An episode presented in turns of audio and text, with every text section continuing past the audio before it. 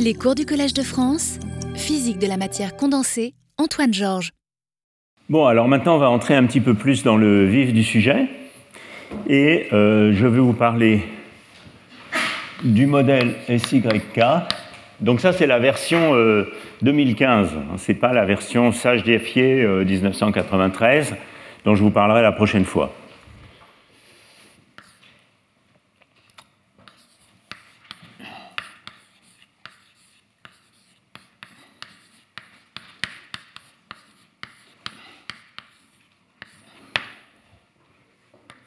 La première fois que ce modèle SYK est apparu, c'est dans une vidéo de, Alexei Kitaïev, qui est un peu virale, euh, que vous pouvez trouver sur le site, du, KITP, du Kavli Institute à Santa Barbara. Il n'y a jamais eu d'article vraiment.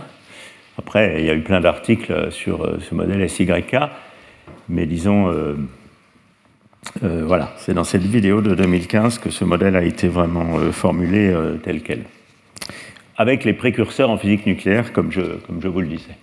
Alors, donc maintenant, je vais, je vais commencer par définir l'hamiltonien de ce modèle à peu près proprement.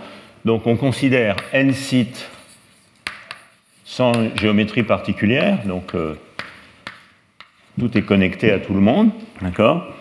Et on considère un modèle H dans lesquels mes électrons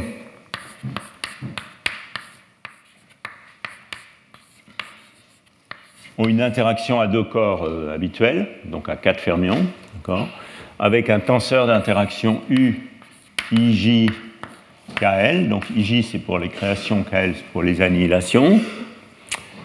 Et vous allez voir euh, facilement dans la suite que pour que tout ça ait une bonne limite de n grand, donc de grand volume, il faut scaler tout ça par 1 sur 2n puissance 3,5. Enfin, le 2 est arbitraire, mais c'est le n puissance 3,5 qui est important. Et ici, la somme va sur IJKL. D'accord? Alors, vous pouvez voir ça comme des sites avec des électrons qui euh, euh, interagissent euh, sur ces sites. Vous pouvez aussi voir ça, si vous voulez, comme un gros atome et les IJKL, c'est des orbitales atomiques. Et vous regardez les multiplets de ce gros atome, les états propres de ce gros atome. Alors évidemment, ce modèle, il a ceci de très spécial que les électrons ne sautent pas. Hein, ils sautent par paire, mais il n'y a pas de, saut à une particule. Donc ça, ça viendra plus tard dans le cours. Évidemment, c'est important. Voilà. Alors, en fait, on peut généraliser hein, ce modèle SYK. Rien ne nous oblige à nous limiter aux interactions à deux corps, et évidemment, les gens l'ont fait. Donc, il y a le modèle SYKQ, euh, où on peut mettre des interactions à Q corps. Euh, C croix I, C croix J, C croix K, C croix L, etc. etc. Voilà. Alors, euh, on va regarder donc ce modèle. Et on va le regarder. Alors, les, C hein, sont des fermions, ils anticommutent. je ne vous fais pas les, les, choses de base. Euh, et on va regarder ce modèle à densité donnée, hein, dans l'ensemble grand canonique. Donc on va rajouter ici, disons, un potentiel chimique qui va nous permettre de régler la densité de fermions. Et euh, la densité de fermions par site, donc 1, sur n somme sur i de C croix i CI, est une certaine charge, une certaine densité qu'on va appeler Q qui va nous être réglé par le potentiel chimique. Alors, quid du tenseur d'interaction? Donc UIJKL, comme je vous l'ai dit tout à l'heure, c'est un tenseur euh, qu'on va choisir de manière aléatoire. C'est des variables aléatoires qu'on va tirer selon une certaine loi, disons gaussienne, avec euh, l'idée que, hormis certaines symétries, euh, deux, deux éléments de ce tenseur sont statistiquement indépendants, euh, et il va y avoir des symétries qui sont en gros imposées par la structure de l'interaction, donc qui vont être que U, I, KL, c'est moins U, J, KL. Il faut ça parce que comme deux fermions anticommutent, en fait, les composantes symétriques euh, n'auraient pas d'influence. Euh, c'est moins U, IJ, LK. Et c'est aussi U star, KL, IJ pour que l'hamiltonien soit hermitien. Et donc les U j'écris pas les indices, mais les U ont une moyenne nulle hein, et une euh, variance que je vais appeler U carré. Et ils sont indépendants, sauf ceux qui sont reliés par cette symétrie, d'éléments à éléments. Voilà le modèle. Alors, il y a une manière très pédestre de, résoudre, entre guillemets, euh, ce modèle dans la limite thermodynamique. Alors, le résoudre, tout au moins de le ramener à, des équations intégrales euh, qu'on peut, par exemple, résoudre numériquement facilement. Et pour ça, j'ai besoin de la notion de fonction de Green. Alors, je vais faire ici un petit, euh, côté du tableau dans lequel je vais mettre mes conventions et, notations pour les, objets standards du problème à n-corps.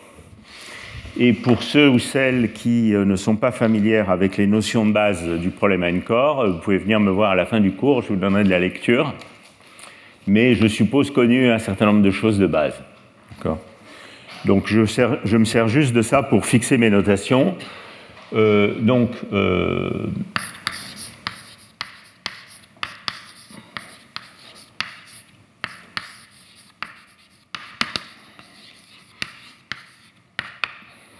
donc, quand on quantifie un système, on peut le faire en faisant évoluer les opérateurs dans une représentation d'Heisenberg avec l'opérateur d'évolution exponentielle IHT habituel, d'accord? Mais on peut aussi le faire dans une version euclidienne euh, du temps, c'est-à-dire euh, IT devient taux. Et à ce moment-là, ça revient à décrire un ensemble statistique euh, à, l'équilibre à température T. Donc, au lieu de faire exponentielle HT, on fait exponentielle moins H taux, où H est l'hamiltonien complet à une corps, d'accord Et le temps imaginaire, comme on dit quelquefois taux, il varie entre 0 et bêta, Enfin, en fait, il varie, on peut le faire varier euh, sur tout l'intervalle si on veut, mais il y a des propriétés de périodicité dont je vais vous parler tout de suite. Et bêta, c'est 1 sur kBt. D'accord Et dans presque tout ce que je fais au tableau, kb et h bar seront égaux à 1. Alors, c'est peut-être pas très commode quand on insiste sur le fait que les choses vont comme h bar sur kBt, mais bon, euh, ça deviendra 1 sur t, c'est moins joli. Voilà. Quand il faut, on restaurera kb et h bar. Alors, dans cette représentation d'Eisenberg thermique, disons, euh, l'évolution temporelle d'un opérateur, elle est comme exponentielle h tau ou exponentielle moins h tau. Voilà. Et donc, euh, muni de, ces, euh, cette, de, ces, notations, je peux définir un objet qui est très utile dans la physique du problème n-corps, qui est la fonction de Green des particules. Donc, je vais définir cet objet GIJ de taux moins taux prime. Donc, taux, c'est mes, temps imaginaires, IJ, c'est par exemple des indices de, de site, et qui est défini de la manière suivante. Je crée une particule au site J à l'instant prime, et je la détruis au site I à l'instant taux je prends la valeur moyenne thermodynamique de ça, donc les valeurs moyennes, ici, ça veut dire 1 sur la fonction de partition trace de l'exponentielle moins bêta h. Quelquefois, j'inclus le potentiel chimique grand, canonique dans h. En général, j'aime bien faire ça, quelquefois non. Ça va fluctuer un peu selon les jours. Euh, et euh, voilà, et ici, important, il y a un signe moins et il y a un t produit ordonné en temps qui me dit que les temps les plus grands sont toujours à gauche, d'accord? Et que quand je suis amené à changer l'ordre des opérateurs pour mettre le temps le plus grand à gauche, si c'est des fermions, je mets le bon signe qu'il faut avec les anticommutations. Alors, cette fonction de Green, euh, évidemment, elle a des propriétés de périodicité et d'antipériodicité. Euh, donc, c'est une fonction antipériodique G, c'est une fonction antipériodique du temps imaginaire pour des fermions, elle vérifie cette propriété-là. C'est pour ça que je peux me limiter à taux entre 0 et bêta. Et comme il y a cette propriété d'antipériodicité, ça veut dire que je peux en donner une décomposition en série de Fourier, hein, euh, qui prend la forme suivante, G de taux, donc une décomposition tout simplement euh, standard en série de Fourier, sur des fréquences discrètes, exponentielle moins i oméga n taux g de i oméga n. Je ne mets pas de signe particulier sur les coefficients de Fourier. Et puisque c'est antipériodique, les fréquences en question sont les fréquences impaires sur l'intervalle 0 bêta, c'est-à-dire 2n plus 1 pi sur bêta. Ce sont les fameuses fréquences de Matsubara, dont je pense la plupart d'entre vous ont entendu parler. Et inversement, je peux obtenir les coefficients de Fourier en fréquence de Matsubara en intégrant sur l'intervalle 0 bêta exponentielle i oméga n tau G de taux. Voilà, donc tout ça juste pour, euh, pour, pour fixer les notations, euh, pour ceux qui ne seraient pas euh, complètement habitués à ça. Alors, il y a une quantité qui est extrêmement utile à introduire, qui est la fonction spectrale.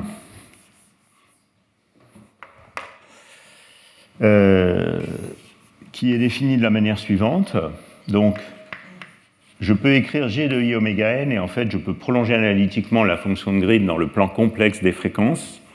Donc je pourrais même mettre ici un Z quelconque si vous voulez, fréquence complexe.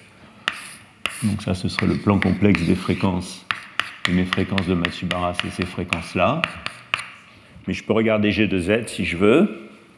Et ce G de Z, il a une représentation qu'on appelle la représentation spectrale, qu'on peut démontrer avec une fonction spectrale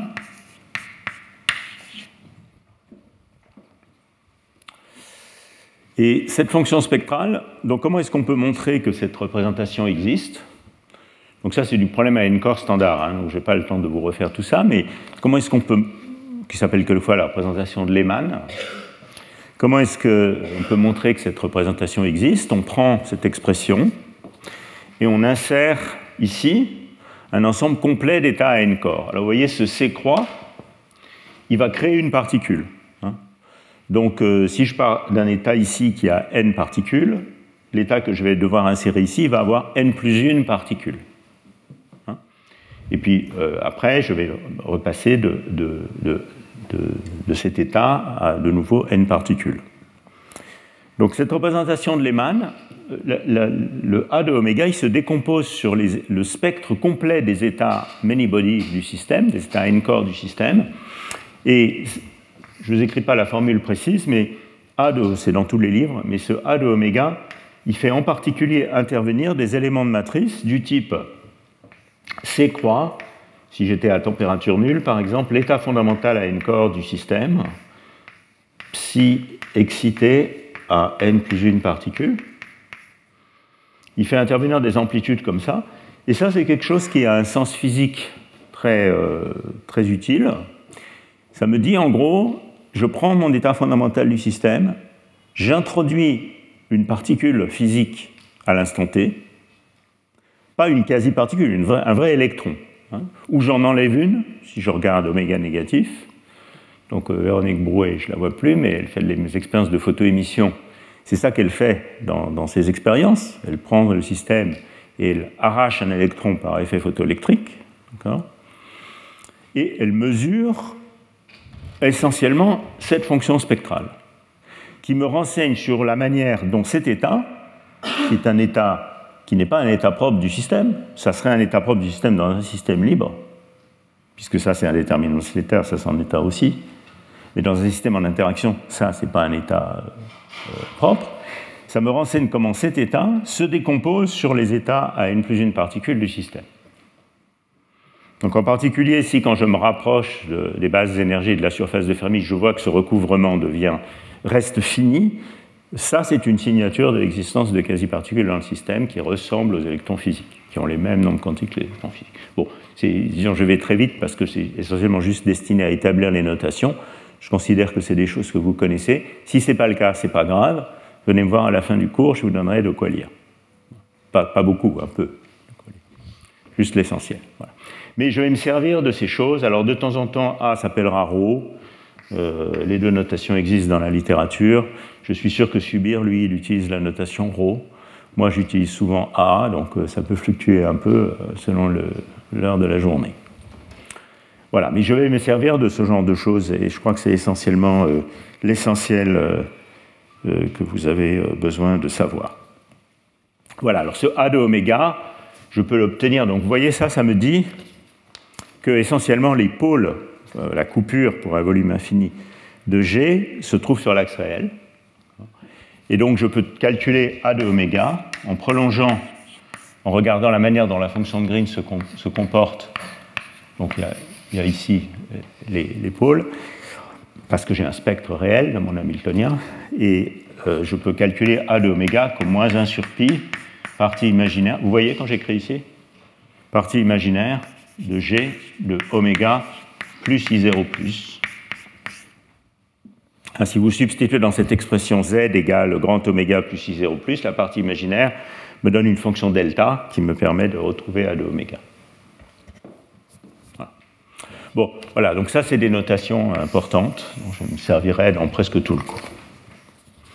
Alors, ce que je vais vous montrer, c'est que pour ce modèle, eh on introduit la fonction de Green euh, G, et ce que je vais vous montrer, c'est que euh, cette fonction de Green G, on peut la calculer dans la limite de grands volumes, juste en résolvant, enfin qu'elle satisfait une équation intégrale non linéaire.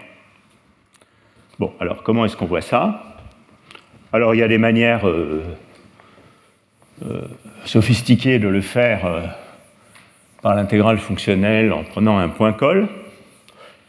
on verra ça peut-être plus tard, mais là je vais vous le faire de manière pédestre juste en, écrivant les premiers termes de la série de perturbations et en, analysant un peu la, structure de la, théorie de perturbation. Bon, alors, déjà, s'il n'y a pas d'interaction, donc si ce terme est absent, que vaut la fonction de Green? Donc, c'est la fonction de Green quand U vaut 0, Donc, je ne sais pas comment il faut l'appeler, G, euh, U égale 0, allez, de I oméga n. C'est tout simplement 1 sur i oméga n plus mu. Ça, ça vient tout simplement du fait que mes opérateurs évoluent comme d sur d taux de c croix égale h taux, égale h c croix, commutateur, à partir de cette équation. Le d sur d taux euh, me donne i oméga n, et puis le mu vient de l'hamiltonien. D'accord? Voilà. Donc, euh, en l'absence de U, euh, ma fonction de Green, c'est juste, euh, ma fonction spectrale, c'est juste une fonction delta centrée au potentiel chimique, ou à zéro si vous voulez. Bon, alors, pour mesurer, comme d'habitude, la différence entre la fonction de Green en interaction et la fonction de Green sans interaction, on introduit une self-énergie, comme on le fait très classiquement dans le problème à n corps, qui est définie par, on va juste définir G de I oméga n, comme étant 1 sur i oméga n plus mu moins sigma de i oméga n. Alors, évidemment, j'ai écrit ça de manière un peu, euh, un peu sloppy, on va dire. Il faudrait écrire les choses un peu mieux. Donc G a aussi des indices de site, donc il faut inverser la matrice et prendre les indices IJ et définir ça comme I oméga n plus mu delta IJ moins sigma IJ de I oméga.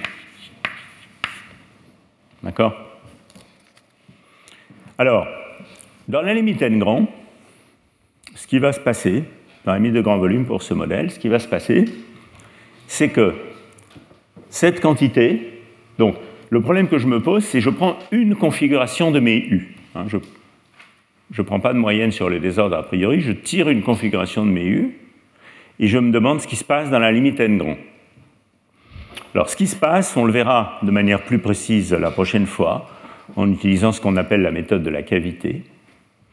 Ce qui se passe, c'est qu'en fait, dans cette limite, cette, cette euh, quantité est auto-moyennante. Ça veut dire qu'elle tend vers probabilité 1 vers, pour tout échantillon, elle tend vers, probabilité 1, vers une quantité qui est, ne dépend plus de l'échantillon et qui est égale à la moyenne sur les échantillons.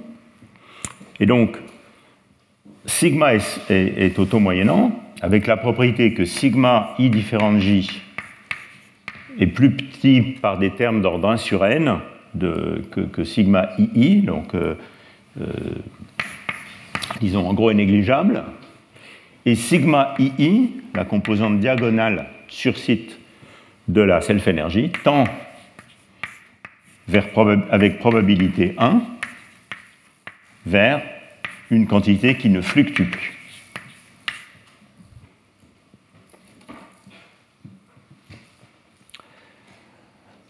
Et donc, c'est cette quantité que je vais regarder. Alors, pour ça, je regarde les premiers diagrammes. Qu'est-ce que je vais effacer? Je peux effacer l'hamiltonien, je pense, à ce stade.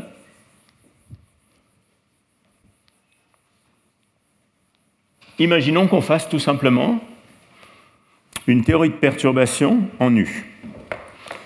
Et maintenant, si vous acceptez cette proposition-là, on va devoir, dans cette théorie de perturbation, moyenner sur les tirages de U, puisqu'on va calculer la moyenne. Donc quel est le, premier terme, disons, non trivial? Ça va être, alors il y a un terme de Hartree d'ordre U, mais qui va donner 0, parce que la valeur moyenne de U est 0. Et donc le premier terme non trivial, donc j'ai un, un, vertex d'interaction, IJKL, qui est associé à UIJKL.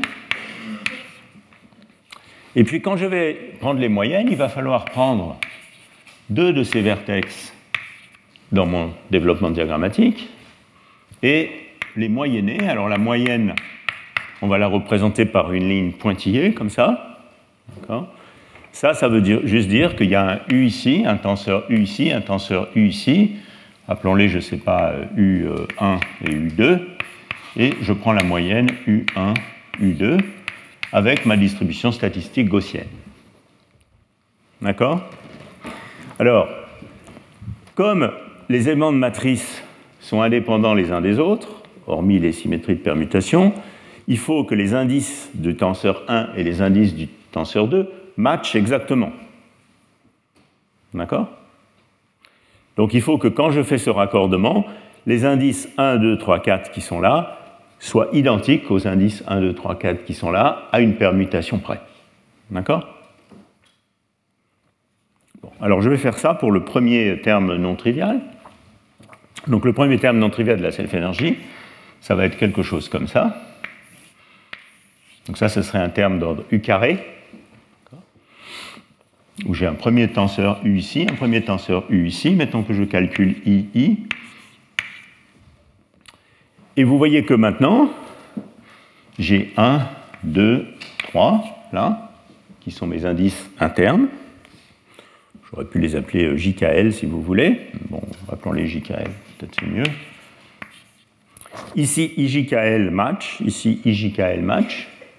C'est la raison pour laquelle, euh, si I était différent de J, donc la partie non diagonale, ça serait une autre affaire, parce que j'aurais plus de mal à faire matcher les indices. Mais ici, j'ai pris la composante locale, donc I et I, et par construction, là, les indices matchent automatiquement. Et je moyenne. Donc la ligne pointillée indique une moyenne.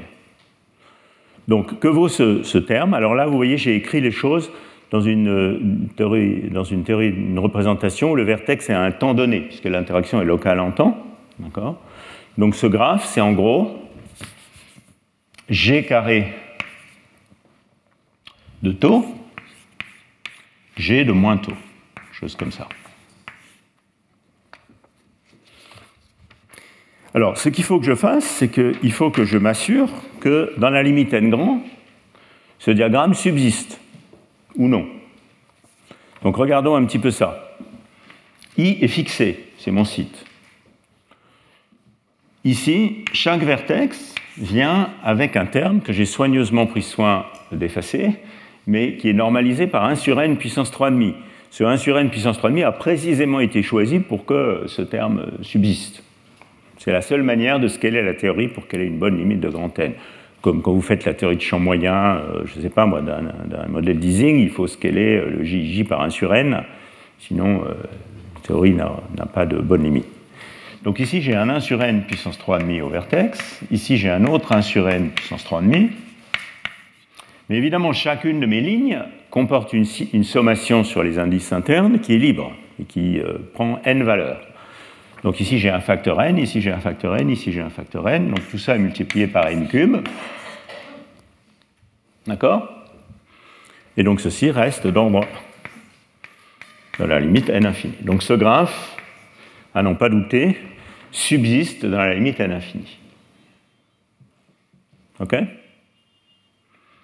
Alors pour l'instant, ce que j'ai fait ici, c'est de faire une théorie de perturbation bête, c'est-à-dire où je développerai autour de la limite où u égale 0, c'est-à-dire chacune de mes lignes internes, c'est une ligne nue qui serait cette fonction-là. Et vous voyez que ça ne s'arrête pas là, parce que maintenant, imaginons que je regarde un diagramme un peu plus compliqué, dans lequel, donc ce diagramme, il s'appelle quelquefois le melon, le diagramme en melon, pour des raisons évidentes.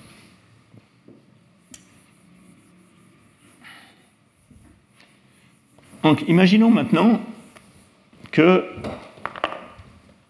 Donc, ça, c'est une contribution à la self-énergie. Donc maintenant, regardons une contribution d'ordre U puissance 4. Est-ce qu'il y a des contributions d'ordre U puissance 4 Donc regardons une contribution comme ça. Je prends mon diagramme en melon. D'accord? Et j'insère ici, dans une ligne qui est là, donc dans un G lui-même, une correction de self-énergie, donc qui est lui-même un autre diagramme en melon. D'accord? Donc j'habille tout simplement les lignes de fonction de Green par la self-énergie elle-même. C'est un type de graphe qui existe dans la théorie de perturbation. Et de nouveau, je dois moyenner. Par exemple, je dois moyenner comme ça. Alors, maintenant, on va mettre des indices. Donc ici, j'ai I, ici, j'ai I. D'accord? Ici, j'ai, disons, un indice qui va être 1. Je l'appelle 1. Euh, ici, je vais avoir un indice 2. Donc à ce vertex, j'ai I 1, 2, j'ai encore la liberté d'en mettre un autre ici 3, d'accord? Mais maintenant, comme là il y a I 1, 2, 3, ici il faut qu'il y ait aussi 3, parce que quand je moyenne, il faut que les indices matchent, donc ça va me donner I 1, 2, 3. Et maintenant, j'ai la liberté à l'intérieur de mon diagramme ici de mettre 4 et 5, d'accord? Et 6 même. Et là, ça marche de nouveau parce que j'ai 3, 4, 6, 5, 3, 4, 6, 5, ça match. Hein Alors maintenant, faisons le, comptage de puissance de ce diagramme. Donc vous voyez, si je fais le comptage de puissance de ce diagramme, j'ai 4 vertex maintenant. Chacun me donne un facteur 1 sur n puissance 3,5, donc j'ai 1 sur n puissance 3,5 puissance 4, qui est 1 sur n puissance 6. Et j'ai six indices internes sur lesquels sommer. Donc j'ai un facteur n puissance 6. Ce graphe est de nouveau d'ordre 1. Donc ça veut dire que toutes les insertions, vous pouvez généraliser cet argument, c'est très facile, toutes les insertions de self-énergie dans une ligne du diagramme en melon restent d'ordre 1. Autrement dit,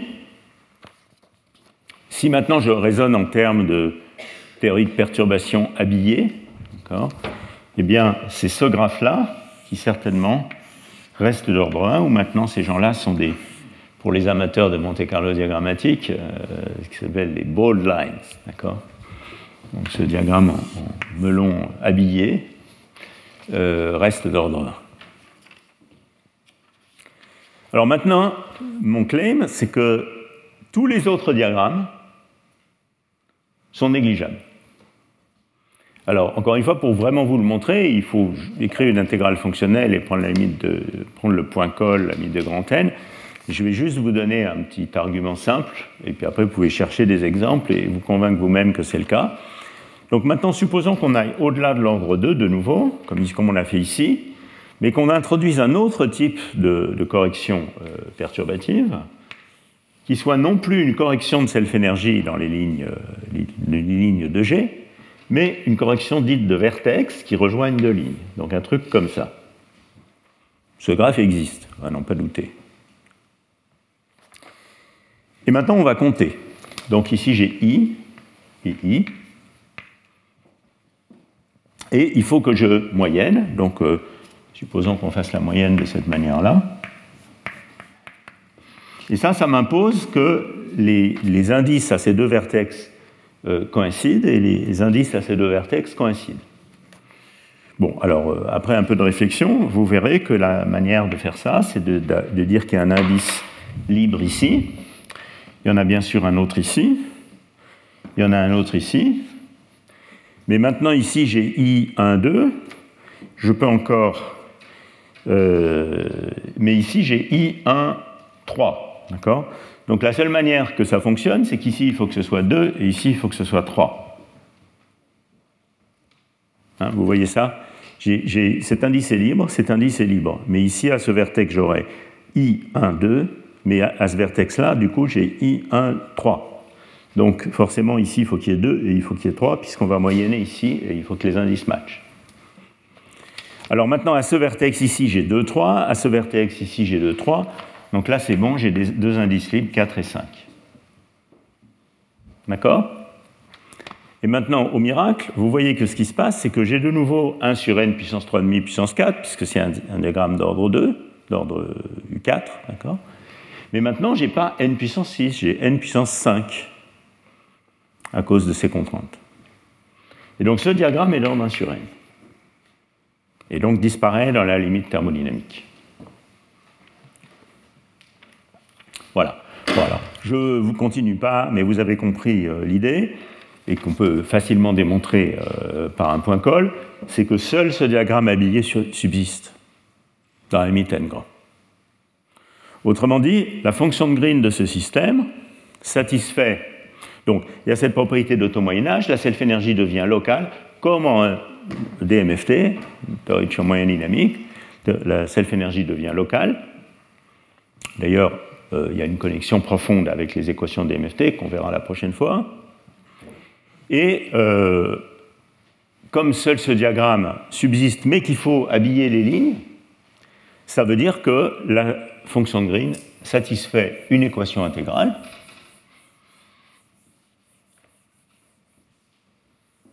qui est la suivante?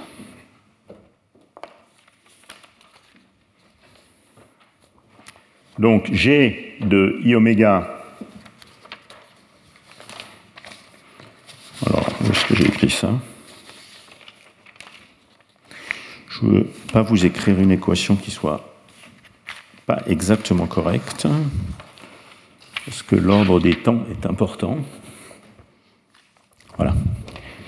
Donc, ça, c'est maintenant la fonction de Green locale G de I oméga n va satisfaire.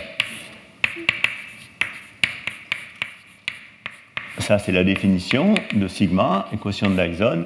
Et pour écrire commodément l'équation que satisfait sigma, je dois passer dans l'espace des temps. D'accord? Et sigma, alors vous calculez ce graphe, il y a un moins à cause des boucles fermioniques, moins u carré, g carré de taux, g de moins taux. Alors pourquoi taux et moins taux? Parce que ici, si ça c'est 0 et ça c'est taux, voilà, vous avez euh, deux lignes qui, qui rentrent ici, deux lignes qui sortent. Donc vous voyez que vous avez deux taux et un moins taux. Voilà l'équation. Donc, donc comment est-ce qu'on peut... Donc ça, c'est les équations qui résolvent le problème avec la contrainte supplémentaire que la densité fermionique vaut Q, si je veux résoudre le problème à Q fixé.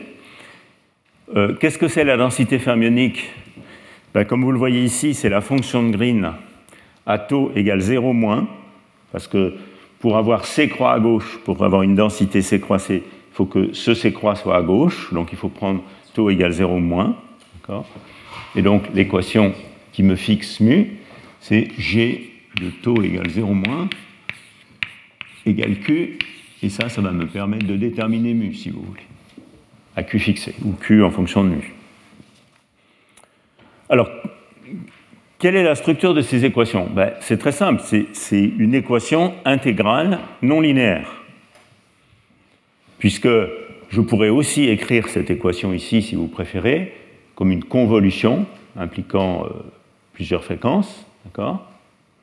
Et donc, vous avez une structure d'équation intégrale non linéaire pour G et sigma.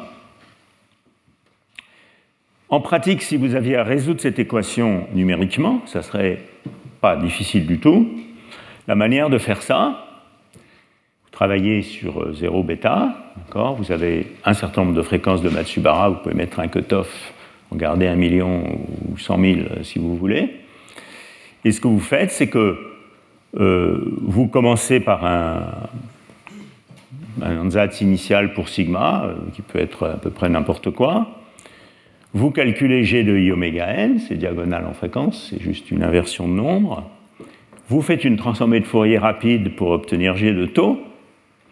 Vous l'insérez dans cette équation pour calculer sigma de taux. Vous faites une inverse transformée de Fourier rapide pour obtenir sigma de i oméga n.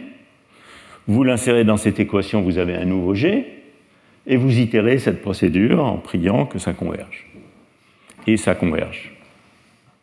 Ne me demandez pas de le prouver, mais en pratique, ça converge bien.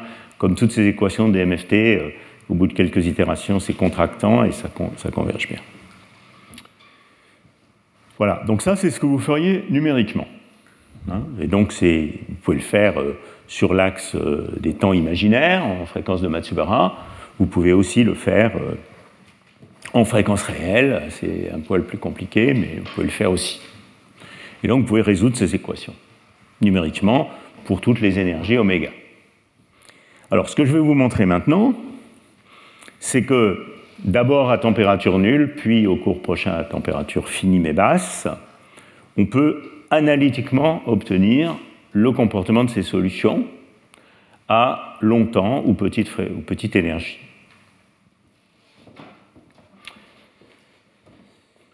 Est-ce qu'il y a des questions là-dessus? Non? À peu près clair. Alors vous voyez que ces, équations, finalement, elles ont une structure qui euh, fait un peu penser aux équations de la théorie de champ moyen dynamique, euh, sur lesquelles j'ai fait cours il y a deux ans. Euh, à part que c'est même beaucoup plus simple, parce qu'en fait, c'est même une équation intégrale. À la théorie de champ moyen dynamique, le problème se, se ramène à un problème à un site autocohérent, mais ce problème à un site autocohérent est un vrai, est un vrai problème à n-corps, ce n'est pas juste une équation intégrale. Ici, il y a une simplification supplémentaire qui est que on peut avoir une équation intégrale fermée. Pour les amateurs de DMFT, ça ressemble un peu à ce qu'on appelle les équations de Iterated Perturbation Theory, à part que ce n'est pas tout à fait la même chose, parce que ici c'est le G complet qui apparaît, enfin, ça c'est des détails techniques mais qui ont leur importance. Euh, mais on verra que euh, fondamentalement, quand on regarde le modèle SY, le modèle de Sage défié en termes de spin, euh, on obtient ce type d'équation pour la limite de m grand, cette fois de m de SUM. Mais pour le cas SU2, d'un spin physique, eh bien, de nouveau, on a un mapping de type DMFT qui ramène le problème, un problème à un site, mais ce n'est pas une équation intégrale, c'est un problème à un site non trivial, un problème à n-corps local, pour lequel il faut des algorithmes numériques pour, le résoudre. Et euh, ce sera un des exposés du workshop euh, des deux trois juin par Olivier et par collègue qui nous parlera de ces algorithmes, entre autres des méthodes numériques pour résoudre ces problèmes. Voilà, mais là c'est beaucoup plus simple. Et donc euh, s'il n'y a pas de questions, ce que je vais faire maintenant, c'est vous parler de la solution asymptotique, c'est obtenir une solution asymptotique de ce problème dans la limite des temps longs. Et on va d'abord se placer à température nulle. Alors, on peut très bien travailler à température nulle en temps imaginaire, hein. il n'y a rien d'interdit à ça. Donc, je vais garder mon melon là, parce que c'est quand même très joli. Entre parenthèses, c'est quelque chose d'assez classique hein, dans les théories de n grand, hein, que certaines classes de graphes dominent le point sel c'est connu depuis très longtemps. Il y a des beaux travaux de Brézin, Parisi et autres sur les graphes planaires, euh, etc. Euh, alors, on peut, donc je vais, je vais vous présenter une solution euh, à basse énergie, donc low energy solution, à température nulle. On verra la prochaine fois, je doute qu'on ait le temps de le faire aujourd'hui, que cette solution à température nulle peut être généralisée à température finie pour des températures basses, c'est-à-dire basses beaucoup plus petites que U. Euh, elles peuvent être généralisées euh, simplement par le calcul mais qu'en fait ces généralisations traduisent une propriété profonde de ces équations, qui est qu'elles ont une propriété d'invariance conforme à basse énergie, que je démontrerai la prochaine fois. Donc en fait, la solution de température finie dans la limite des basses températures peut se déduire de la solution que je vais vous établir maintenant à température nulle par une simple transformation conforme. Mais commençons donc par température nulle. Alors on peut faire du temps imaginaire à température nulle, hein. ça veut juste dire que taux, eh bien, il va varier euh, de 0 à l'infini, euh, et même de moins l'infini à l'infini, euh, si on veut, mais avec une antipériodicité de G. Voilà. Donc, euh, très bien, donc ça c'est euh, mon jet de taux. Alors, je vais d'abord vous faire une solution, euh, faire deviner les choses avec les mains, et puis ensuite on va faire quelque chose de, de plus rigoureux mathématiquement. ce que je veux d'abord établir, parce qu'on va obtenir un certain résultat et vous allez dire et alors? Euh, Donc euh, je veux contraster le résultat qu'on n'a pas encore obtenu mais qu'on va obtenir avec ce qui se passe pour des fermions libres. Donc imaginez que vous ayez des fermions libres. Donc si vous avez des fermions libres, ça veut dire que A de oméga, euh, bah, dans le cas de fermions libres, c'est juste un pic, un pic delta.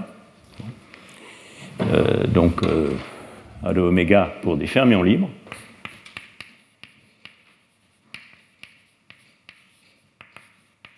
A de oméga, c'est juste un delta de oméga moins un niveau à une particule. Par exemple, si j'ai des fermions libres sur un réseau, ça, ça serait epsilon k, la, dispersion de mes fermions sur le réseau. Donc quand je calcule la fonction de Green locale, G, G de oméga, qui est la somme sur k de G de k et de oméga, eh bien, euh, ce A de oméga, dans le cas des fermions libres, euh, donc ça c'est A de k et de oméga, le A de oméga local, qui est la somme sur K de A de K et d'oméga, ça devient juste la densité d'état. Donc c'est juste D, D de epsilon, D de oméga, densité d'état. Et donc, si maintenant j'utilise cette expression-là, donc cette expression-là, la limite de basse température, ça devient une intégrale. Vous voyez, cette expression, elle devient tout est bien normalisé et gentil, donc ça devient intégrale d oméga, exponentielle moins oméga tau. Et euh, en fait, on peut montrer en substituant cette forme que pour taux positif, je vais écrire une équation qui soit un peu correcte, pour taux positif, ce que vous pouvez voir, c'est que G de taux, à température nulle, hein, c'est l'intégrale, il y a un moins devant, de 0 à l'infini de d oméga a de oméga exponentielle moins oméga tau. Donc c'est une transformée de la place de la densité spectrale. Donc, dans un système de fermions libre où A de oméga, c'est la densité d'état, ça a une valeur finie au niveau de Fermi. En fait, euh, si je fais les choses un peu plus correctement, ici j'ai D de oméga plus mu moins epsilon k. Donc ça, ça va se comporter, comment ça va se comporter? À grand temps pour voir comment ça se comporte à grand temps, dans cette intégrale, il est commode de, changer de variable, de poser ça égal à x. Le d oméga vous donne un 1 sur tau, donc j'aurai quelque chose comme moins 1 sur tau, intégrale de 0 à l'infini, de dx a de euh, eh ben, x sur tau, d'accord exponentielle de moins x. Et donc, quand taux tend vers l'infini, ce truc me donne a de 0 fois l'intégrale dx exponentielle moins x qui vaut 1.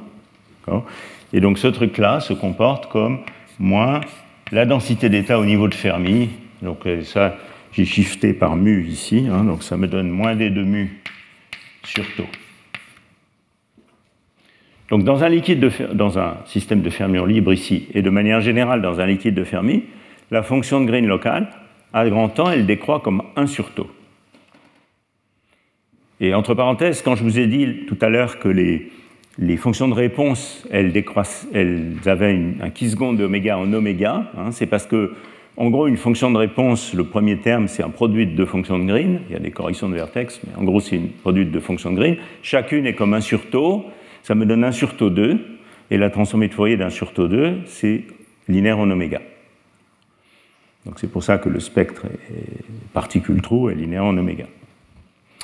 Alors, ce que vous allez voir ici, donc je vous ai dit tout ça parce que ce que vous allez voir ici, c'est que le comportement à grand taux de cette solution n'est pas du tout en 1 sur taux. Donc, ce n'est pas du tout comme euh, des fermions libres ou comme un liquide de Fermi. Ce qui n'est pas fondamentalement peut-être très étonnant, puisque ces fermions ne sautent pas. On ne leur donne pas la possibilité de sauter. C'est comme un gros atome, finalement. Bon, donc maintenant, je vais pouvoir entrer dans ma solution euh, asymptotique, mais je voulais juste vous dire ça pour que vous me disiez pas et alors?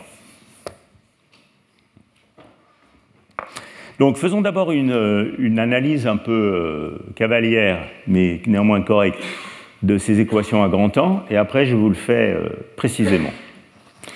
Donc ça ne va pas être un surtaux, mais on va quand même... D'abord, il y a deux possibilités. Soit ces solutions ont un gap, et euh, le système a un gap d'énergie, isolant finalement, soit c'est des solutions sans gap. Bon. Alors, c'est très facile de voir sur ces équations intégrales que ça ne peut pas être, il ne peut pas y avoir un gap. Alors là, l'argument, il est assez simple, je vais vous le faire rapidement. Donc, supposons que euh, la fonction spectrale A de oméga ait un gap. Ça, ça va vouloir dire que G de taux va décroître exponentiellement, et non pas en loi de puissance.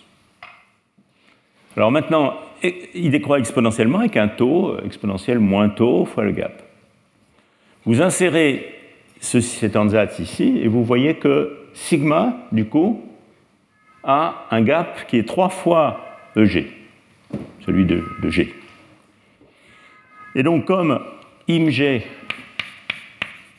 qui est la fonction spectrale à moins 1 sur pi près, est proportionnelle à 1 sur pi moins 1 sur pi sigma divisé par les dénominateurs qui vont bien.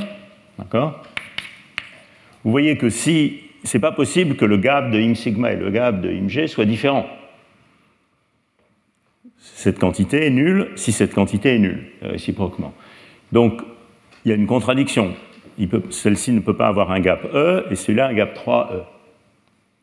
Conclusion, E doit être nul. Donc c'est sûr que déjà, on n'a pas des solutions gapées.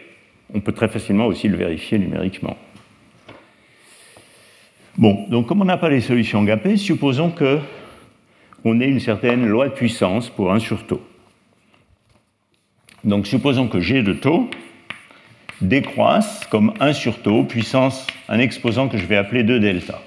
Alors ça, c'est des notations qui sont utiles euh, pour faire le lien avec les théories conformes. Donc, euh, euh, pour ça que j'appelle ça delta et je mets un 2. Mais bon, que dans les théories conformes, on aime bien associer un opérateur à son poids conforme, sa dimension conforme, et comme G c'est C croisé, il y a deux opérateurs. D'où le 2. Alors, c'est là où je suis un petit peu cavalier parce que je ne vous ai pas exactement spécifié si c'était pour taux positif ou pour taux négatif. On va faire tout ça proprement après. Mais supposons qu'on ait ce comportement pour taux grand. OK, c'est mon ansatz. Donc, je mets ce comportement dans cette équation, et donc vous voyez que sigma de taux va se comporter comme taux grand, comme 1 sur taux puissance 6 delta. D'accord? Donc, maintenant, je vais à partir de ça, devinez quel est le comportement de sigma de oméga à basse fréquence. G de taux et A de oméga sont liés par cette transformée de Laplace, de même sigma de taux et sigma double prime, enfin la partie imaginaire de sigma de oméga. Et donc je peux faire ça juste par comptage de puissance. Pour trouver le comportement euh, en oméga, il suffit de faire intégrale des taux exponentiels de moins oméga taux sur taux puissance 6 delta. D'accord? Et vous voyez par simple changement de variable ou comptage de puissance, vous voyez que ce truc se comporte comme oméga puissance 6 delta moins 1. Donc sigma de oméga, en gros, en fait c'est la partie imaginaire de sigma, etc., se comporte comme oméga puissance 6 delta moins 1. Alors maintenant, je, fais euh, le truc que je ferai numériquement, disons. Donc maintenant, je prends cette équation, je le remets dans l'équation de Dyson. Et là, il faut faire un petit peu attention. Est-ce que ce oméga 6 delta moins 1 est plus ou moins singulier que le oméga qui est là? Si delta est assez petit, c'est ce terme qui va dominer. D'accord? Donc supposons que ce soit effectivement ce terme qui domine et on le vérifiera à la fin. Donc ça, ça me dit que G de oméga, bah, c'est comme 1 sur sigma, donc ça va être oméga 1 moins 6 delta. Mais si G de oméga est en oméga puissance 1 moins 6 delta, alors G de taux, de nouveau par comptage de puissance, est en 1 sur taux puissance 2 moins 6 delta. D'accord? Et donc, je dois matcher ça avec mon ansatz de départ. Et je trouve brillamment que 2 delta doit être égal à 2 moins 6 delta. Autrement dit que delta vaut un quart.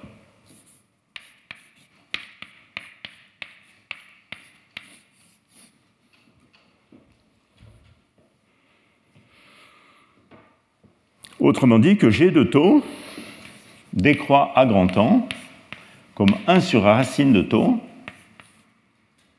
ce qui veut aussi dire qu'il a une fonction spectrale divergente comme 1 sur racine d'oméga à petit oméga. D'accord? Parce que d taux sur racine de taux, c'est comme, comme 1 sur racine d'oméga. Et donc, c'est fondamentalement différent de ce qui se passe pour des fermions libres ou des fermions en interaction standard dans un liquide de Fermi avec une accumulation d'états de basse énergie signalés par ce 1 sur racine d'oméga dans la fonction spectrale. Bon, ça, c'est le truc avec les mains. Donc maintenant, je vais vous le faire mieux. Pourquoi je vais vous le faire mieux? Pas juste par goût du perfectionnisme, c'est juste parce que euh, ce que vous allez voir, c'est que ce qu'on a établi, entre guillemets, ici, c'est que la fonction spectrale A de oméga, elle allait avoir un comportement. Donc, je vous rappelle qu'on est à température nulle. Hein. Elle allait avoir un comportement à température nulle qui allait avoir une singularité en 1 sur racine d'oméga. Mais ce que je vais vous montrer, c'est que des deux côtés, oméga positif et oméga négatif, donc pour les excitations de type trou et les excitations de type particule, c'est bien 1 sur racine de oméga, mais avec un préfacteur qui est différent ici, une amplitude ici, A- et A+, qui est a priori différente. Ah, il y, a, une valeur absolue là, bien sûr. Sauf évidemment dans un cas bien particulier qui est le cas Q égale 1,5, où il y a une symétrie particule-trou exacte, et donc oméga et moins oméga doivent être reliés l'un à l'autre, dans quel cas A plus égale 1 moins. Mais en général, il y a une asymétrie entre A et A-, une asymétrie spectrale. Et ce qu'on va découvrir dans la suite du cours, donc euh, euh, pas si j'aurai le temps aujourd'hui, en partie aujourd'hui et surtout la prochaine fois, c'est que cette asymétrie spectrale, elle, est reliée de manière universelle, il y a une relation analytique entre le rapport de ces coefficients et le nombre de fermions Q ici, et que c'est cette relation qui va nous permettre de calculer l'entropie extensive du système. Donc c'est pour ça que je fais toute une histoire sur cette asymétrie spectrale. Elle joue un rôle très important, fondamental dans la théorie. C'est ça qu'on a découvert en fait avec, euh, Olivier euh, il y a une vingtaine d'années, c'est comment cette asymétrie spectrale pouvait être calculée analytiquement par une sorte de généralisation du théorème de Luttinger pour ces systèmes, et comment on pouvait même en déduire le comportement de l'entropie. Alors, d'où vient cette asymétrie spectrale? Donc c'est ça que je veux vous raconter maintenant. Et après, on verra comment on la calcule. Je peux effacer les définitions? Bon, alors, on va faire ça un peu plus soigneusement. Vous vous souvenez qu'on peut regarder la fonction de Green dans le plan complexe des fréquences. Donc, euh, ça, c'est le plan complexe des fréquences. Ici, j'aurai mes fréquences de Matsubara, qui à température nulle devient euh, juste un continuum de fréquences imaginaires. Mais je vais regarder G dans le plan complexe des fréquences, et je vais m'intéresser à Z petit, et je vais toujours utiliser un ansatz. Hein. Ce n'est pas exactement une démonstration, mais j'utilise un ansatz, mais j'écris les choses un peu plus précisément qu'avant. je vais supposer que pour z petit, g de z, donc ça c'est une expression qui est valable pour tout z au voisinage de 0, donc euh, quel que soit euh, où je suis dans le plan complexe, euh, ça va être une constante réelle fois 1 sur z puissance 1 moins 2 delta, bon, qui est le même ansatz que tout à l'heure, hein, mais traduit en fréquence, et puis ici, je vais mettre une phase exponentielle que je vais. Donc euh, le préfacteur a un module et une phase. Et euh, juste pour les besoins des notations, je vais écrire cette phase comme moins i pi delta, delta c'est le même qu'ici, plus un angle, θ. Bon, J'ai pas fait l'hypothèse, c'est juste une notation. Et pour que tout marche bien, pour des raisons évidentes, il faut que θ soit entre moins pi delta et pi delta.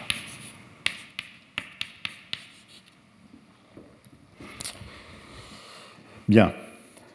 Alors, muni de ça, donc qu'est-ce que ça veut dire? Je peux, euh, si vous voulez, en déduire les propriétés de G de taux à grand taux, qui sont évidemment reliées, en utilisant ce que j'ai écrit euh, tout à l'heure euh, ici, que G de taux est relié pour taux positif. Alors, maintenant, il faut que je distingue taux positif et taux négatif. Pour taux positif, est relié à la fonction spectrale par la transformée de Laplace qui fait intervenir les fréquences positives, donc A de oméga exponentielle de moins oméga taux, et pour taux négatif, qui fait intervenir les fréquences négatives, donc intégrale d oméga rho A de moins oméga, donc c'est les fréquences négatives, exponentielle de oméga taux. Donc ici, toutes ces intégrales convergent gentiment, hein, parce que ici taux est négatif, oméga je ai toujours mis l'intégration sur l'espace positif des fréquences. Bon, alors donc, euh, muni de ça, euh, je vois que euh, cette expression me dit que si je regarde A de oméga, qui est moins 1 sur pi, partie imaginaire de G de oméga plus I0 plus, bah, il faut que je fasse attention quand je substitue oméga dans cette expression, si oméga est positif ou négatif. Si oméga est positif, tout va bien, j'ai oméga puissance 1 moins 2 delta ici. Mais si j'ai oméga négatif, j'ai une phase qui apparaît. Oméga négatif, c'est module d'oméga exponentielle ipi. Et donc le exponentiel ipi 1 moins 2 delta va se combiner avec la phase qui est là. D'accord? Donc quand vous faites ça, vous vérifiez facilement que A de oméga se comporte comme, pour oméga positif, comme C sur pi puissance oméga, il y a un pi qui apparaît à cause de ce pi, puissance 1 moins 2 delta, fois sinus de pi delta plus θ.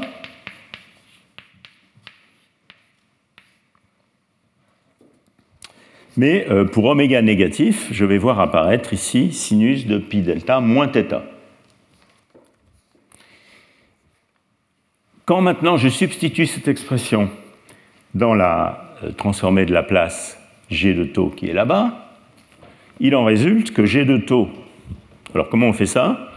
On va calculer, euh, je peux vous faire un petit peu séparément, on va calculer l'intégrale d oméga a de oméga exponentielle de moins oméga taux avec une fonction spectrale qui, disons, a une certaine singularité, euh, disons 1 euh, sur oméga, alors euh, là c'était quoi 1 moins 2 delta, donc appelons ça 1 moins 2 delta. Et donc de nouveau le changement de variable de tout à l'heure, hein, qu'on avait fait, je pose x égale oméga tau, juste le comptage de puissance ici va me donner 1 sur tau puissance 2 delta, et puis vous voyez qu'il va y avoir une intégrale, intégrale des x, 1 sur x puissance 1 moins 2 delta exponentielle de moins x.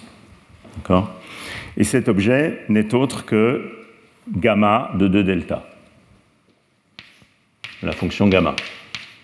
Donc le comportement à long temps, c'est gamma de 2 delta sur euh, taux puissance 2 delta. Donc j'utilise ça et je trouve ici que G de taux, je vais vous l'écrire là, euh, donc maintenant je peux effacer ça. Je trouve ici que G de taux, c'est égal à 1 sur taux puissance 2 delta. Donc pour taux positif, ça va me donner moins c sur pi, sinus de pi delta plus θ, qui est le terme que j'avais. Et maintenant, il y a un gamma de 2 delta qui vient se mettre euh, au numérateur, pardon. 1 sur taux puissance 2 delta. Et puis pour taux négatif, c'est plus C sur pi, sinus de pi delta moins θ, à cause de la phase dont j'ai parlé tout à l'heure, euh, sur, euh, voilà, que multiplie gamma de delta, 1 sur euh, valeur absolue de taux puissance de delta.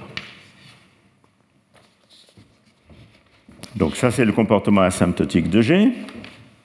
Et maintenant, je prends ce comportement asymptotique. Alors j'ai besoin des deux parties, taux positif et taux négatif. Pourquoi? Parce que ici, vous voyez, il y a G carré de taux, G de moins taux. C'est pour ça que j'ai besoin des deux parties. Donc maintenant, je substitue ça dans l'expression de sigma. On va faire ça là.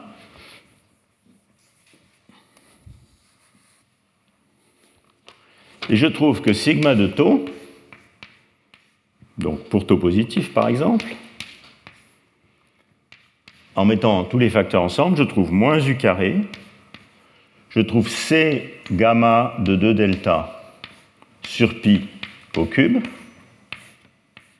parce qu'il y a ggg, je trouve sinus carré de pi delta plus θ, ça c'est le g carré, et sinus de pi delta moins θ, ça c'est le g de moins taux.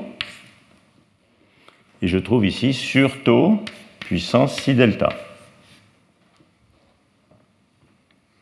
À partir de ce sigma de taux, je peux faire la transformée de la place inverse et revenir à la partie imaginaire de sigma de oméga plus I0 plus. Je ne vous fais pas tous les calculs en détail, mais c'est très simple.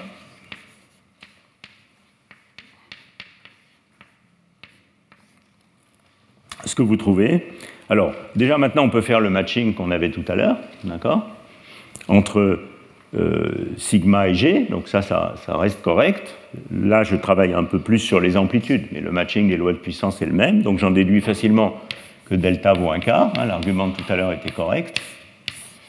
Donc en fait, ce taux puissance 6 delta est un 1 sur taux puissance 3,5. Euh, ce gamma de 2 delta est un gamma de 1,5 qui, comme vous savez peut-être, vaut racine de pi, etc. Bref, je mets tout ça dans les équations. Et au final, ce que je trouve, faites-moi confiance, c'est que cette densité spectrale de la self-énergie se comporte à basse fréquence comme racine de oméga fois u carré c cube sur pi 2. Et ici, il y a des termes qui viennent de mon asymétrie spectrale, cosinus de θ, sinus de pi sur 4 plus delta, plus θ.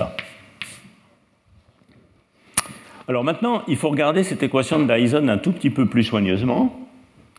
Et vous voyez que ce qu'on a supposé, c'est qu'on était dominé par le comportement basse fréquence. Mais pour être dominé par le comportement basse fréquence, il faut qu'à basse fréquence, euh, cette quantité diverge, puisque c'était moins 1 sur racine d'oméga. Donc il faut que mu moins la partie réelle de sigma de 0 soit nulle. Donc ça, c'est quelque chose qui est important pour que toute cette analyse que j'ai faite soit correcte. Et je ne peux pas le démontrer à partir de mon ansatz.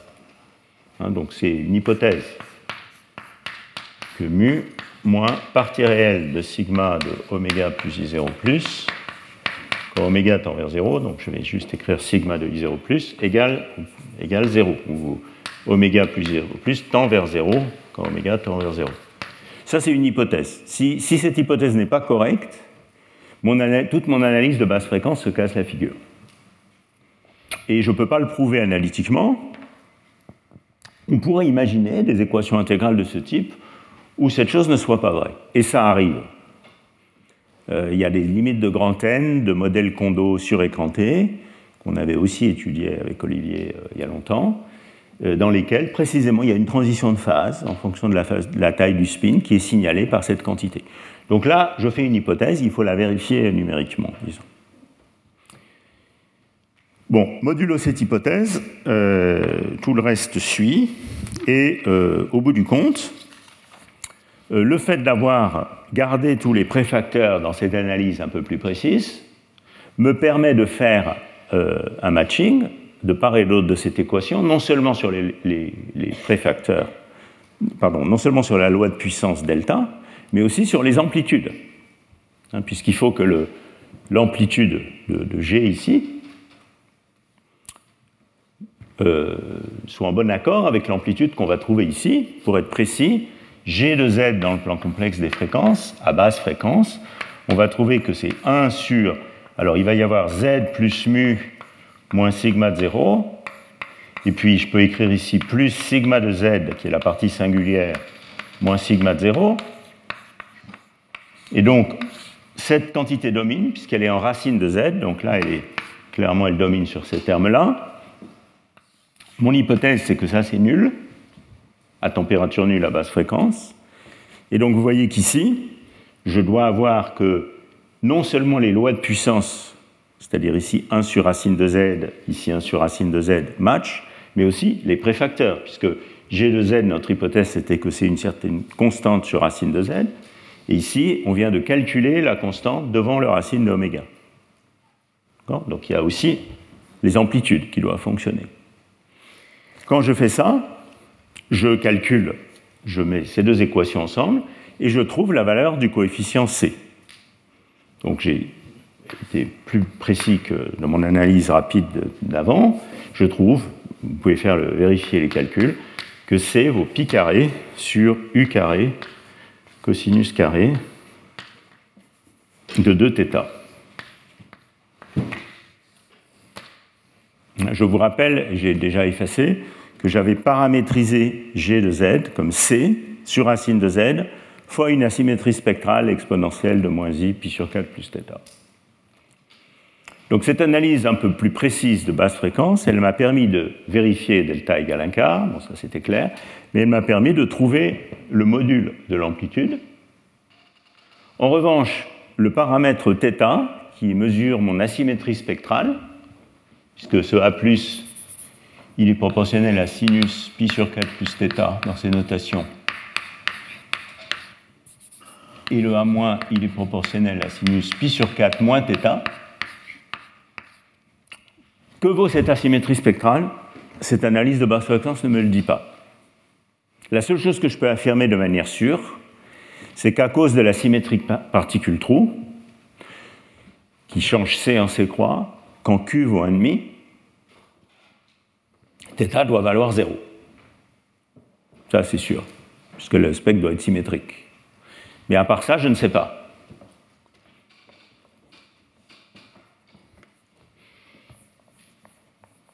Donc, on a déterminé C.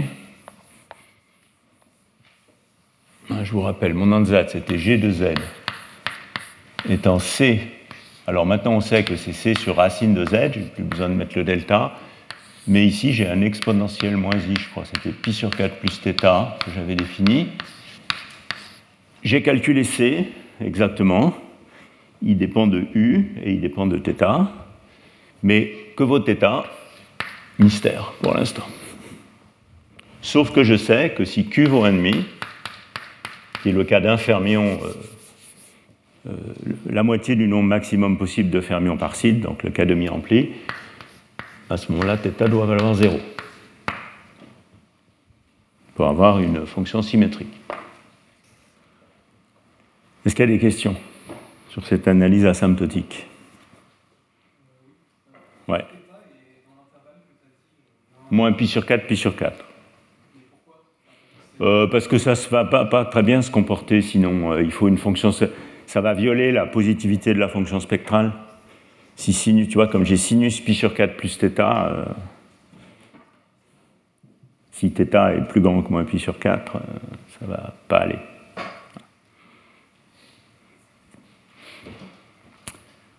Donc s'il n'y a pas d'autres questions, comme il nous reste quand même un petit peu de temps, Je vais essayer de vous montrer. Ce n'est pas un calcul très simple, mais juste pour euh, finir, euh, que vous soyez bien fatigué en sortant. Je vais essayer de vous montrer qu'on peut trouver une relation analytique qui fixe θ en fonction de Q. Et ça, une, ça se fait par une généralisation à ce cas-là du théorème de, enfin, la même méthode que celle qu'on utilise pour démontrer le théorème de Luttinger euh, dans les liquides de Fermi. Alors, je fais toute une histoire sur cette asymétrie spectrale parce que, d'une part, je vous ai déjà dit qu'elle allait jouer un rôle crucial dans la détermination de l'entropie. Donc, elle joue vraiment un rôle important. Et par ailleurs, il se trouve que dans l'analogie entre ces modèles et les trous noirs quantiques, ce θ est directement lié à la charge au champ électrique sur le trou noir. Donc en fait, dans cette dualité entre les modèles SYK et les trous noirs, euh, quand θ égale 0, on a un trou, trou, noir neutre, la charge est nulle, la charge électrique du trou noir est nulle, mais quand θ est non nul, on a un trou noir chargé, et euh, la charge, c'est Q moins 1,5, euh, mais euh, le champ électrique, c'est directement lié à θ. Bon, alors donc pour finir ce cours en beauté, je vais vous démontrer la relation qui existe entre θ et Q. On va au moins peut-être commencer la, démonstration, je ne suis pas tout à fait sûr d'arriver à la fin.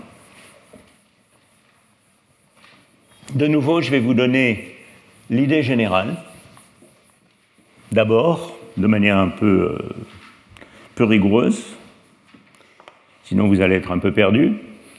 Et puis ensuite, je vais le faire mieux. Alors peut-être, je vais faire juste la partie non rigoureuse, puis on va s'arrêter, puis la prochaine fois, je vais le faire mieux.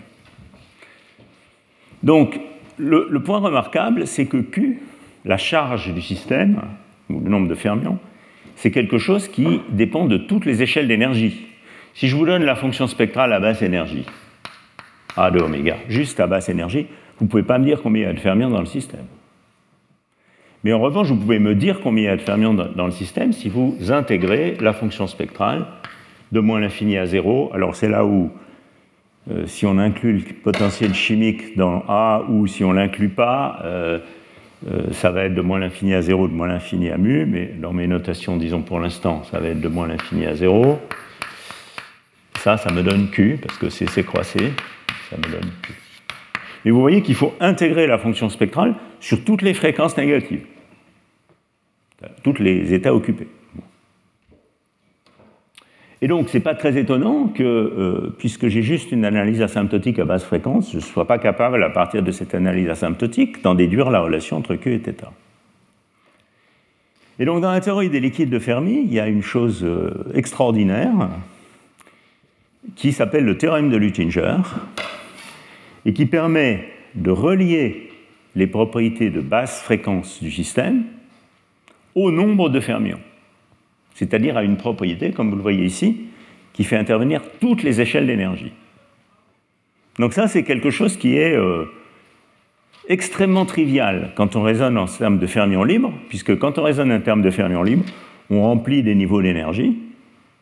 Et donc, forcément, euh, l'endroit où on arrive est lié directement au nombre de particules qu'on a à utiliser.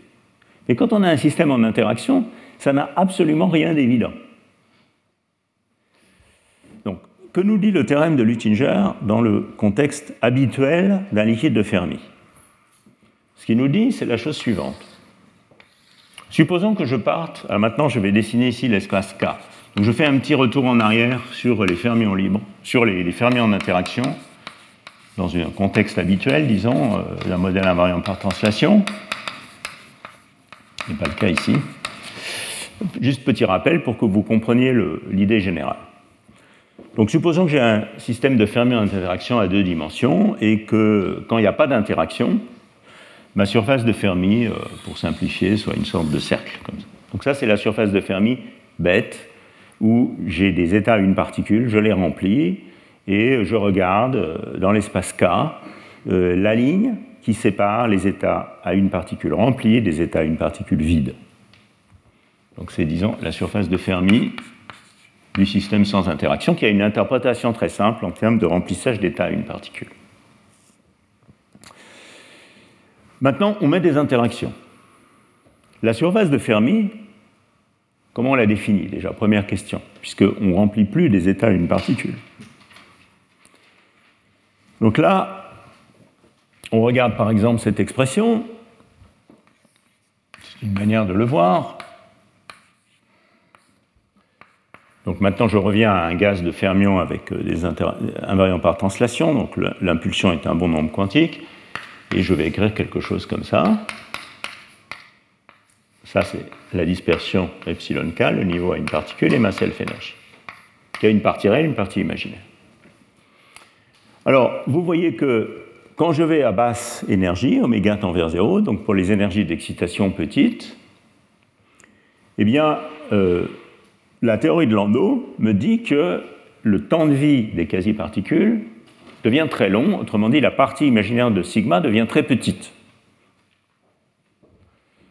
Autrement dit, à basse fréquence, quand oméga est petit et que les énergies d'excitation sont faibles, sigma a une partie imaginaire négligeable, je peux l'oublier, et donc essentiellement cette expression a un pôle qui est donné par mu moins epsilon k à chaque k donné, moins la partie réelle de sigma de k et de oméga égale 0 égale 0. En réalité, si k n'est pas exactement une solution de cette équation ou oméga pas exactement petit, ce pôle est élargi, ça devient un pic de largeur T2. Cette équation ici, définit une certaine surface dans l'espace, une ligne à deux dimensions, une surface à trois dimensions dans l'espace K, qui est la surface de Fermi du système en interaction.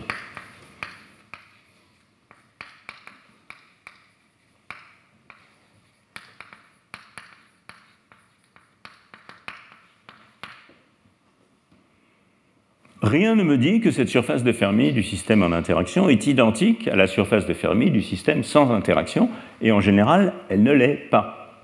Elle est différente. Donc la surface de Fermi du système en interaction va être un truc qui va avoir une forme différente.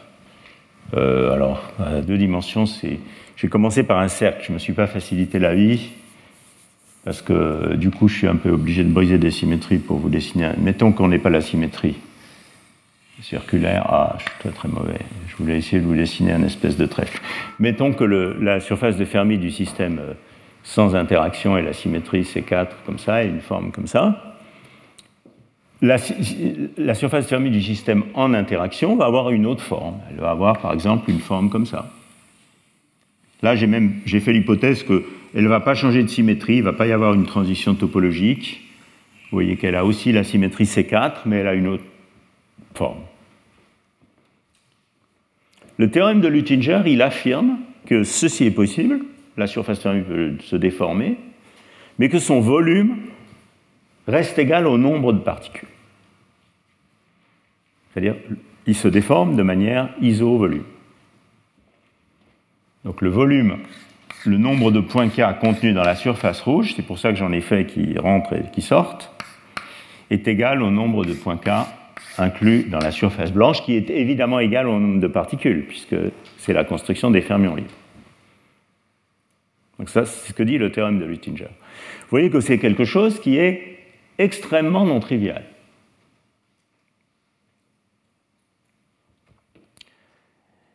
Alors ça, c'est un peu une vision de théoricien, un pôle dans la fonction de Green, euh, bon, euh, c'est pas... Voilà. Mais supposez que vous soyez un expérimentateur ou une expérimentatrice, qu'est-ce que vous faites? Vous faites par exemple de la photoémission résolue en angle. La photoémission résolue en angle, pour des raisons que je n'ai pas le temps de détailler, elle mesure en gros la fonction spectrale, A de A, de K et de oméga. Ça vous permet de déterminer, pour un oméga donné, le maximum de A, de K et de oméga, c'est le pic de quasi-particules. Là où le pic est le plus intense, c'est la surface de Fermi, puisque c'est là où la largeur devient la plus petite et l'intensité du pic la plus grande. C'est ce qu'on appelle faire des MDC, Momentum Distribution Curve. Vous suivez ce pic et d'intensité maximum, et ça, ça vous donne la surface de Fermi du système, ou une approximation de la surface de Fermi du système à la température où vous êtes, et modulo la résolution instrumentale, et ça correspond à ça. Donc c'est un truc très concret, on peut la mesurer expérimentalement. Et donc le statement, c'est que quand on a un système qui obéit au théorème de Luttinger, en particulier un liquide de Fermi, mais pas que, les, liquides de Luttinger obéissent aussi, euh, eh bien, la surface de Fermi est un objet incompressible qui, a, euh, qui garde son volume. Ça, c'est un truc non perturbatif qui fait intervenir pas que les basses énergies. Comment ça se démontre? Alors, je vais vous esquisser la démonstration très, très, euh, de manière très cavalière, et la prochaine fois, on va le faire proprement. Donc, si vous ouvrez Abroikosov, Gorkov, Djaloghinsky ou Landau Lifshitz volume 2 physique statistique, qui sont les bibles euh, soviétiques du problème à corps des années 60, vous allez trouver une démonstration de ce théorème, très belle, qui est due à Luttinger et, probablement euh, également euh, à les Russes de l'époque, mais en tout cas Luttinger, c'est sûr. Et la preuve est essentiellement comme ça. On regarde le log de G. Donc le log de G, c'est une fonction de l'impulsion. Alors je reviens à mon cas de fermions qui ont la variance par translation, et de la fréquence complexe Z. Bon. Et on s'intéresse à prendre une dérivée par rapport à la fréquence de cet objet. Alors, au lieu de faire ça, je peux aussi bien prendre la dérivée du log de g-1, qui n'est autre que la dérivée de moins log g, donc je mets un moins devant, ça me permet d'écrire cette dérivée comme d sur dz de log de z plus mu moins epsilon k moins sigma de k et de z. Le sigma est la self-énergie.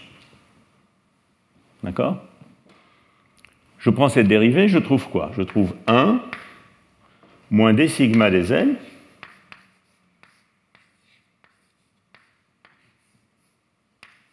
fois 1 sur ça, qui est la fonction de Green elle-même. Donc fois g de k et de z.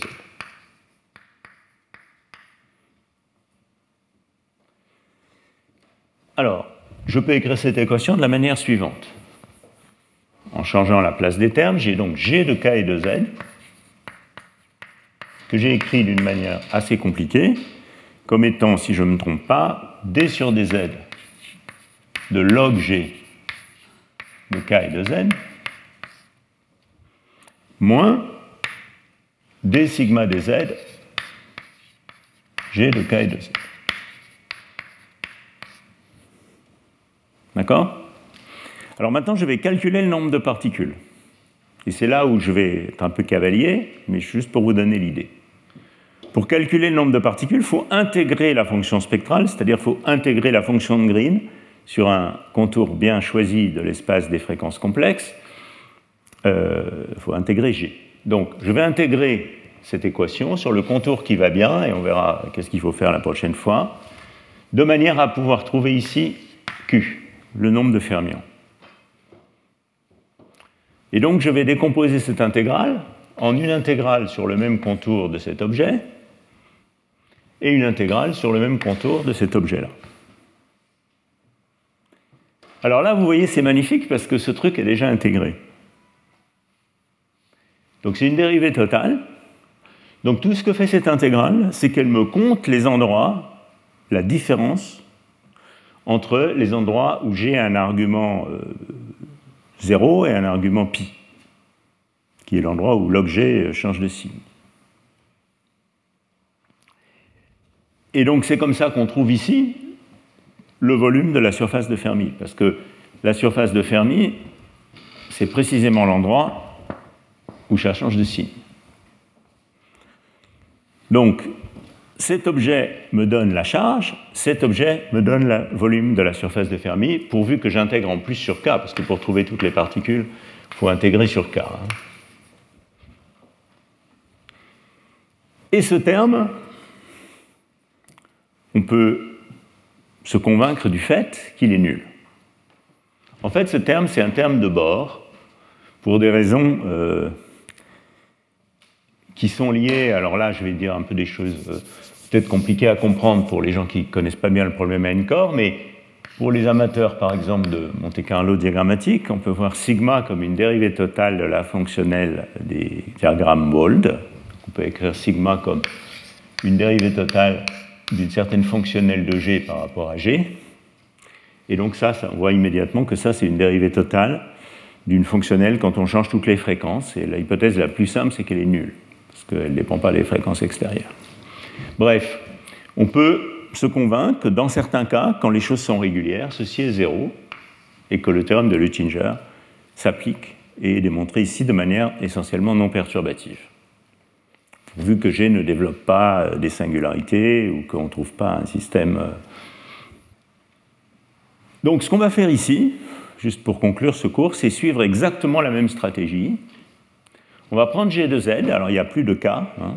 G est local, donc euh, il complètement, euh, complètement euh, de Z seulement. On va calculer sur un contour bien choisi l'intégrale des Z de G de Z pour trouver Q. On va calculer ici cet objet-là, Connaissant le comportement de la phase au voisinage de z égale 0, qui est paramétrisé par cette asymétrie spectrale, ceci va être une certaine fonction de θ qu'on calculera la prochaine fois. Et puis on va dire ce terme est nul aussi. Et quand on s'arrête là, on s'aperçoit que ça ne marche pas. On s'aperçoit que cette relation, si on se limite à ce terme, euh, manifestement, euh, pour des raisons que je vous expliquerai la prochaine fois, par exemple quand on regarde le cas où il n'y a pas de fermion du tout, euh, ce calcul est faux. Et donc ça, ça doit vouloir dire que ce terme de bord, qui dans la théorie des liquides de Fermi est un terme de bord, contribue une valeur finie. Et en fait, il contribue une valeur finie parce que G a une singularité à basse fréquence qui est beaucoup plus méchante que dans un liquide de Fermi, et comme 1 sur racine de Z, et on peut se convaincre, après un petit peu d'analyse complexe, que cet objet a une valeur finie ici, qui dépend aussi uniquement de θ. Et cette stratégie nous permet d'établir la relation entre Q et θ de manière analytique. Voilà, donc je vous ferai tout ça la prochaine fois de manière euh, précise. Et euh, vous verrez également qu'une fois qu'on a fait ça, D'abord, on peut vérifier cette relation numériquement aussi, par exemple. Et puis, une fois qu'on a fait ça, euh, on peut en déduire par une autre série d'arguments que ce modèle a une entropie extensive à température nulle et calculer cette entropie explicitement en fonction de θ. Et c'est cette entropie qui, l'expression précise exacte de cette entropie, qui devient l'expression précise exacte de l'entropie de Bekenstein-Hawking dans l'interprétation de gravité. Je crois qu'on en a assez fait pour aujourd'hui. Et donc, je vous donne rendez-vous la prochaine fois à 9h30, puis le cours de subir à la suite. Retrouvez tous les contenus du Collège de France sur www.colège-2-france.fr.